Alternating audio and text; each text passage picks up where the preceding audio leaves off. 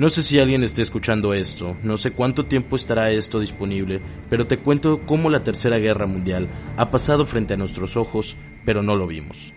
Donald Trump, el presidente número 45 de los Estados Unidos de Norteamérica, está por ganar la Tercera Guerra Mundial, tal como lo predijo Bill Gates en su TED Talk, y tal como muchos imaginaban, la nueva guerra sería biológica. La teoría presentada a continuación está basada en análisis de comunicación, economía e historia. No cuento con recursos de información más allá de la prensa convencional, saltando en conclusiones faltantes de evidencia. USA podría ser el culpable del COVID-19, en una guerra hostil, cruda y efectiva. ¿Cómo llegué a esta conclusión? Bueno, te lo contaré lo más rápido posible. China y Estados Unidos han librado una batalla en los últimos cinco años demostrando la fortaleza económica de cada uno. Siendo los mayores consumidores y productores, se han envuelto fácilmente en una rivalidad que ha escalado sin precedente. Tanto ha sido la batalla que Huawei anunció en verano del 2019 hasta la creación de Harmony OS, el sistema operativo exclusivo para los equipos de la marca, desplazando a los famosos iOS y Android. USA se venía preparando para un golpe preciso, y es por ello que anuncia en junio de 2019 su salida de la ONU, y con ello su salida de los acuerdos internacionales como el Tratado de París. El vacío que dejó USA con su salida fue aún más notorio sin el recurso económico que aportaba para resolver problemáticas sociales, sin rumbo y sin un fin próximo. Aquí estuvo la primera llamada de atención, y la liberación de Trump. Si algo aman los americanos es el sistema económico descrito por Adam Smith, el escocés que dio vida a lo que hoy conocemos como capitalismo, y para poder echar a andar su sistema requieren del llamado oro negro, petróleo, pues la economía mundial está basada en dos recursos, oro y petróleo. Y por otro lado, necesitaba la libertad de atacar con una capa de invisibilidad. ¿Y cómo lo lograría? Bueno, todo empieza en China, cuando brota la noticia de la pandemia del COVID-19, atacando directamente al sector de la población con el que menos empatía genera el gobierno chino, los adultos mayores y los débiles, quienes le generan al igual que a otros países una carga económica sustancial y la saturación del sistema de salud en breve. A este problema de salud se le sumó la presión generada en la guerra por el mercado del petróleo.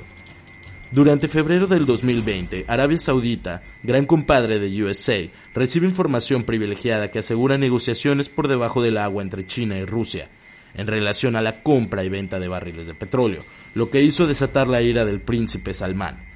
Asumiendo que Estados Unidos sabía de la bomba que acababa de soltar, se preparó para un plan más soberbio. Arabia Saudita reaccionó con el incremento de su producción de petróleo de 15 a 18 millones de barriles diarios, tirando al precipicio los precios del petróleo, golpeando economías de todo el mundo y claro, México no fue la excepción, bajando su precio de 49 a tan solo 10 dólares por barril.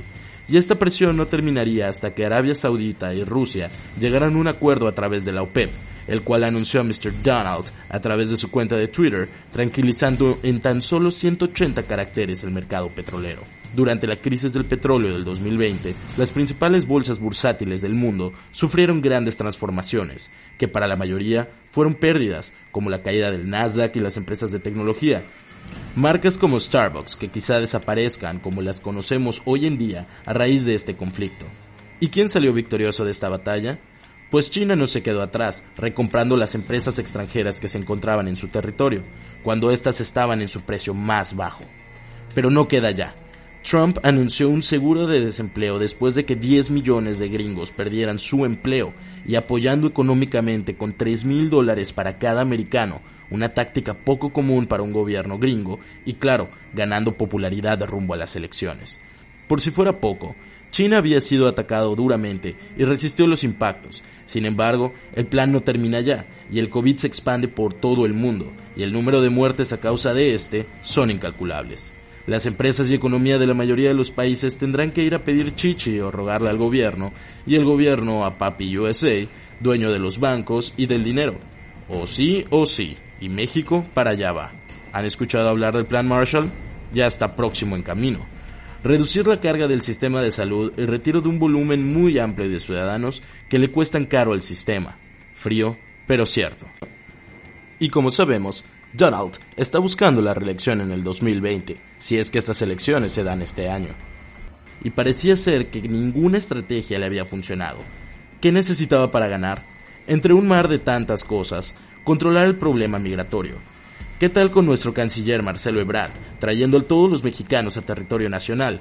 Pues así todas las naciones que cerraron fronteras, sin un papel discriminatorio más que el contenido de tu sangre, si tenías o no coronavirus. Y se acabó el flujo entre México y Estados Unidos, así como el desplazamiento por Europa. Pues es la contingencia de salud, no es una cuestión de discriminación. Ahí Donald ya tiene un check pues sus problemáticas migratorias podrían resolverse gracias a la contingencia sanitaria, y no es una cuestión de discriminación, es simplemente una cuestión de seguridad nacional. El siguiente golpe fue estratégico, y fue la declaración de la guerra a los dos enemigos públicos más grandes de Estados Unidos.